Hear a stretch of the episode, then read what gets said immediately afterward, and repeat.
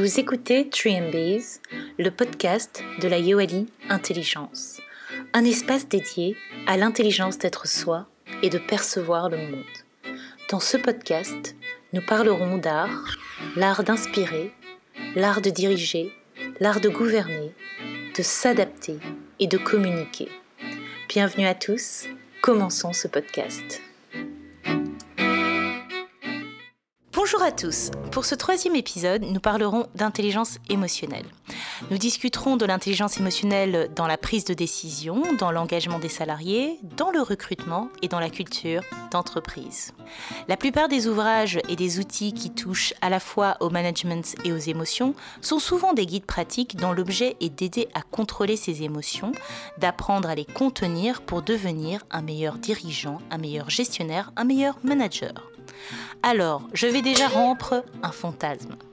Ça ne marche pas, car considérer l'émotion comme un virus dont il faut se débarrasser pour qu'elle vous ne vous embarrasse pas dans un contexte professionnel est une erreur. Et ce n'est pas une grille de lecture appropriée. Les émotions sont une dimension de notre personnalité.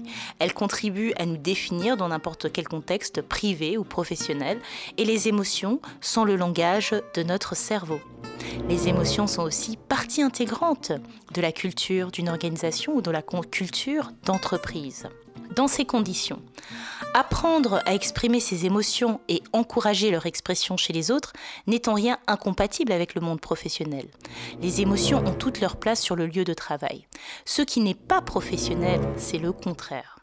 De nombreux gestionnaires ont appris à expliquer l'importance de l'intelligence émotionnelle. Parmi les soft skills considérés comme essentiels, il y a la capacité des individus à reconnaître leurs propres émotions ainsi que celles des autres, à faire la distinction entre les différentes émotions et à utiliser l'information émotionnelle et non pas l'information économique, mais l'information émotionnelle pour s'adapter à différents environnements et atteindre certains objectifs. En même temps, devenir plus intelligent sur le plan émotionnel n'est pas facile pour ceux à qui on a appris à réprimer leurs émotions au travail. S'agissant d'exprimer ses émotions, il y a bien des erreurs que les managers doivent apprendre à éviter. Avoir de l'intelligence émotionnelle, ce n'est pas toucher ses collègues à tout bout de champ ou s'intéresser de trop près à leur vie privée. Non, non, non. Et non. Comme Lise Fosselin et Molly Westdaffy l'expliquent dans leur livre No Hard Feelings, Emotion at Work, Travailler aujourd'hui requiert une capacité à exploiter les émotions, mais la plupart d'entre nous n'ont jamais appris à faire ça, dans un contexte privé et surtout professionnel. Alors que nous commençons à identifier l'importance des soft skills, nous sommes plongés dans l'expectative. Devons-nous redouter une sensibilité excessive? À quel point pouvons-nous exprimer des émotions sans pour autant nous mettre en danger sur notre lieu de travail Que faire quand nous éprouvons de l'anxiété et le sentiment d'être débordés en permanence? Devons-nous accepter ces émotions et les exprimer? Essayons d'y voir plus clair sous le filtre de la Yoali Intelligence. Les décisions, la communication, le leadership et la performance d'une organisation dépendent de la façon dont nous exprimons et comprenons les émotions. Les organisations aujourd'hui font face à de multiples cas de rapports de force, de harcèlement, une rotation rapide des collaborateurs et collaboratrices, euh, des problèmes de management, de stress et de burn-out. Il s'agit également de comprendre que leur culture est mise à l'épreuve par les émotions des uns et des autres. Développer une culture fondée sur l'intelligence émotionnelle doit être considéré comme un sujet fondamental par les directeurs des ressources humaines. Il existe aujourd'hui des tests de QE, quotient émotionnel, calculés tout comme un QI, quotient intellectuel, pour évaluer la capacité des personnes à reconnaître les émotions, comprendre ces émotions et gérer ces émotions, mais également leurs émotions et les émotions des autres.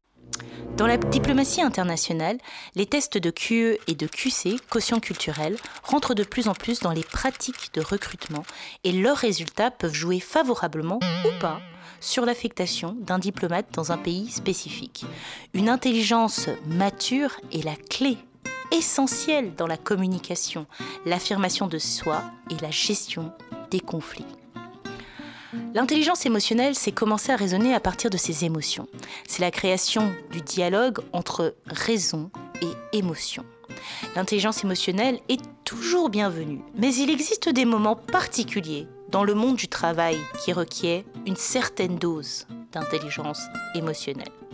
Donner du feedback, euh, gérer les rapports de force avec les collègues, gérer la diversité culturelle des équipes, faire face à un manque de ressources, traverser une phase de changement, gérer l'internationalisation de l'entreprise ou encore être confronté à l'échec. Les études en neurosciences démontrent que les émotions interviennent dans les processus de décision et dans la culture d'entreprise. Elles sont là pour nous mettre en mouvement. La transmission de l'information ressentie du mental est donc importante. Dès 2017, un rapport du World Economic Forum identifie l'intelligence émotionnelle comme l'une des dix compétences les plus demandées à l'horizon 2020. Nous sommes en 2021 et le contexte a changé. Premier contexte qui a changé, c'est le contexte humain. L'individu vit plus longtemps et a une vie active de 45 et entre 45 et 60 ans dans un monde qui change à toute vitesse et requiert une connaissance de soi beaucoup plus aiguë qu'à l'époque où la vie active durait 30 ans dans une économie peut-être pas plus stable, mais en tout cas plus équilibrée. Et cette capacité à se connaître soi-même dépend en partie de l'intelligence émotionnelle. Le sujet de l'identité, du choix et des risques deviennent essentiels si l'on réfléchit à comment cheminer au long d'une vie beaucoup plus longue. Une vie beaucoup plus longue est faite de transitions fréquentes, de changements et de cycles. Se borner à imiter les autres ne peut plus fonctionner car cela ne fonctionne qu'un temps, ou ne fonctionne pas dans le temps. Second contexte qui a changé, c'est que dans un contexte où l'intelligence artificielle est de plus en plus présente, l'intelligence émotionnelle devient encore plus importante. Toute tâche répétitive et programmable peut être automatisée. En octobre 2019, une étude affirmait que 56% des salariés français font davantage confiance à un robot pour les manager qu'à une personne en chair et en os. Mais pas pour toutes les tâches. Si le manager robot est plébiscité à 26% pour la transparence, à 34% pour le respect du temps de travail, à 29% pour la résolution de problèmes et à 26% pour la gestion des budgets, les sondés préfèrent un manager en chair et en donc humain, pour comprendre leurs sentiments, les coacher et créer une culture d'entreprise. Dans l'ensemble, les tâches qui ne sont ou ne seront pas effectuées par les machines sont celles qui touchent à l'expression, à la communication et à la prise en compte des émotions. Il s'agit tout simplement de toutes les tâches qui requièrent de l'humanité. On y revient, remettre l'humain au cœur de la stratégie, à savoir notre mission chez 3MBs. De quelle émotion parle-t-on exactement? Loin d'être des noquités qui doivent être réprimées ou ignorées, les émotions sont des signaux dont l'interprétation crée de la valeur. Elles se situent à la jonction de l'expertise, de l'expérience et du traitement rapide de l'information dont sont capables les individus dans un environnement professionnel. Il existe une science de l'instinct c'est la raison pour laquelle les scientifiques appellent le cerveau nerveux entérique notre deuxième cerveau. Donc il s'agit de comprendre ce que l'on appelle la connaissance ressentie du mental. Illustrons notre propos avec quatre situations. Première situation, comment prenez-vous vos décisions? Dans un contexte où l'on doit prendre une décision, toutes les émotions ne sont pas utiles. Il existe deux catégories d'émotions, celles qui sont pertinentes et celles qui ne le sont pas. Les émotions pertinentes sont liées à la décision elle-même. La crainte que l'on peut observer lorsqu'on prend la décision de déménager dans un nouveau pays, par exemple dans un nouveau pays africain ou encore dans une nouvelle ville. Cette émotion-là est une émotion alors que les émotions non pertinentes n'ont rien à voir avec la décision. Par exemple, lorsque le fait d'être pris dans les bouchons le matin à Kinshasa ou à Paris et que cela vous inspire de la colère et que par la suite cela vous conduise à prendre des décisions, des mauvaises décisions dans la journée, dans le contexte professionnel par exemple, ou encore vous vous êtes disputé avec votre conjoint et vous décidez d'écarter toute personne qui peuvent lui ressembler de près ou de loin de votre service. Il y a donc un double enjeu ici. Il faut se mettre à l'écoute des émotions pertinentes et apprendre à ignorer les émotions non pertinentes. Les émotions pertinentes peuvent être considérées comme une sorte de système de navigation, une sorte de GPS, alors que les décisions non pertinentes sont une sorte de pollution.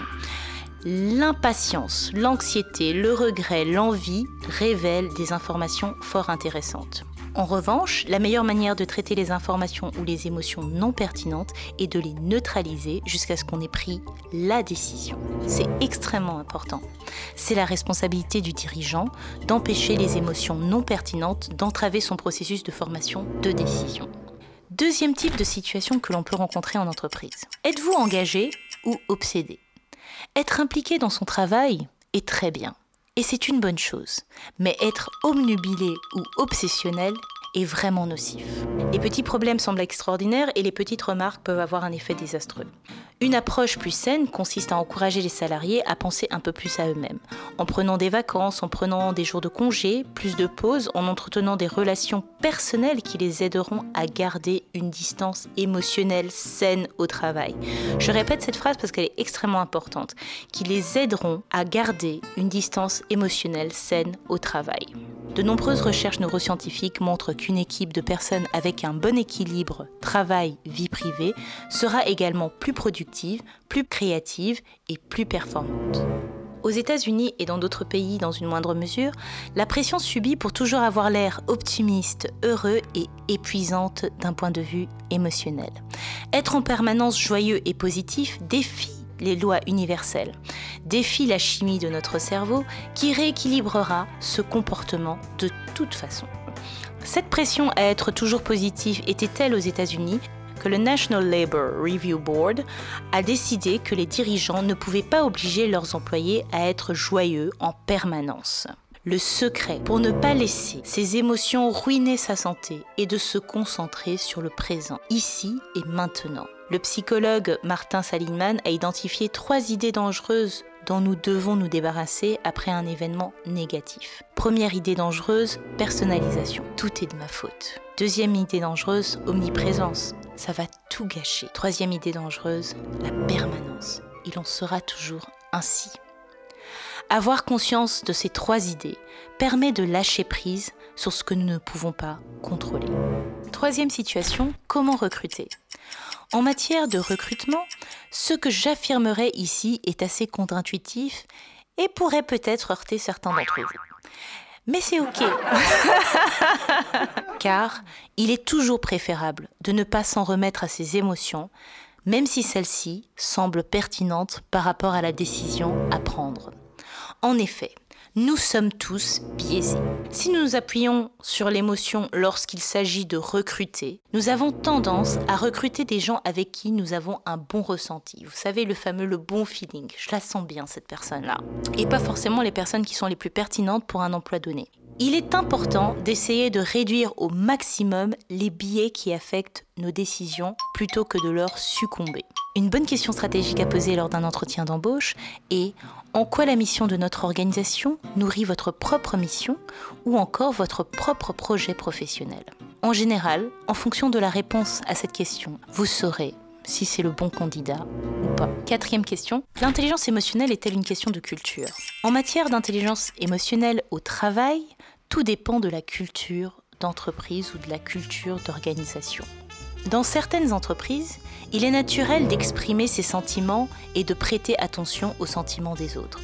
Dans d'autres, la concurrence de tous les instants est la norme et les émotions deviennent des handicaps pour ceux et celles qui veulent réussir. Les groupes et les organisations sont définis par un phénomène qu'on appelle la contagion émotionnelle, à savoir le processus par lequel nous nous approprions les sentiments des autres et imitons l'expression de leurs émotions. Wikipédia définit la contagion émotionnelle comme le processus par lequel une personne ou un groupe influence les émotions ou le comportement d'une autre personne ou d'un groupe à travers l'induction consciente ou inconsciente d'états émotionnels et d'attitudes comportementales. La contagion existe chez les humains comme chez les primates, mais elle existe par exemple chez les animaux. Dans une équipe euh, où plusieurs individus éprouvent la peur ou de l'agressivité, les individus mimeront très rapidement les mêmes émotions et comportements. La contagion émotionnelle aura donc tendance à ruiner la culture de l'équipe. Cinquième point, le pouvoir du nunchi ou l'intelligence émotionnelle à la sud-coréenne. Le nunchi, qu'est-ce que c'est? Le nunchi est un ensemble de savoir-être crucial pour évoluer sereinement dans votre vie. Ces règles consistent entre autres à être à l'écoute de l'autre et capable d'analyser son environnement pour ne pas causer de malaise ou de maladresse. Manquer de nunchi peut vous amener à heurter vos proches, à rater une opportunité ou encore à être mal perçu par vos collègues. Il est donc indispensable de développer votre capacité d'analyse, de savoir lire entre les lignes et de repérer les signaux qui ne trompent pas. Le nunchi est un savoir-être qui n'est pas toujours en cohérence avec les valeurs et les normes de certains pays. En Occident ou en Afrique notamment, certains comportements sont contraires à un bon niveau de nunchi. Lesquels par exemple? En Occident, certains stéréotypes comportementaux empêchent d'avoir un bon nunchi, car ils ne répondent pas aux critères d'une telle attitude. L'empathie par exemple.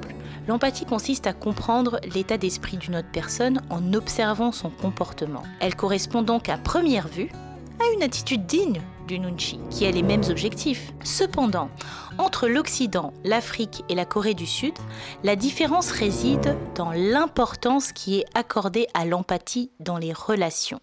En effet, le Nunchi cherche à trouver la réponse adéquate à une situation en se focalisant sur le contexte global qui entoure le comportement d'une personne. En bref, il s'agit de voir la forêt avant l'arbre.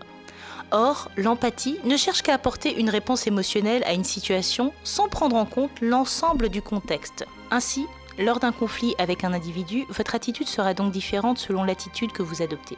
Si vous adoptez une attitude empathique, vous prendrez uniquement en compte l'état émotionnel de cet individu et essayerez à tout prix de le changer. Si vous adoptez une attitude de nunchi, vous prendrez de la hauteur et essayerez d'avoir une vision globale de la situation pour apporter une réponse adéquate. Si vous souhaitez en savoir plus sur le nunchi, je vous invite à lire l'ouvrage Le pouvoir du nunchi de Heini Hang.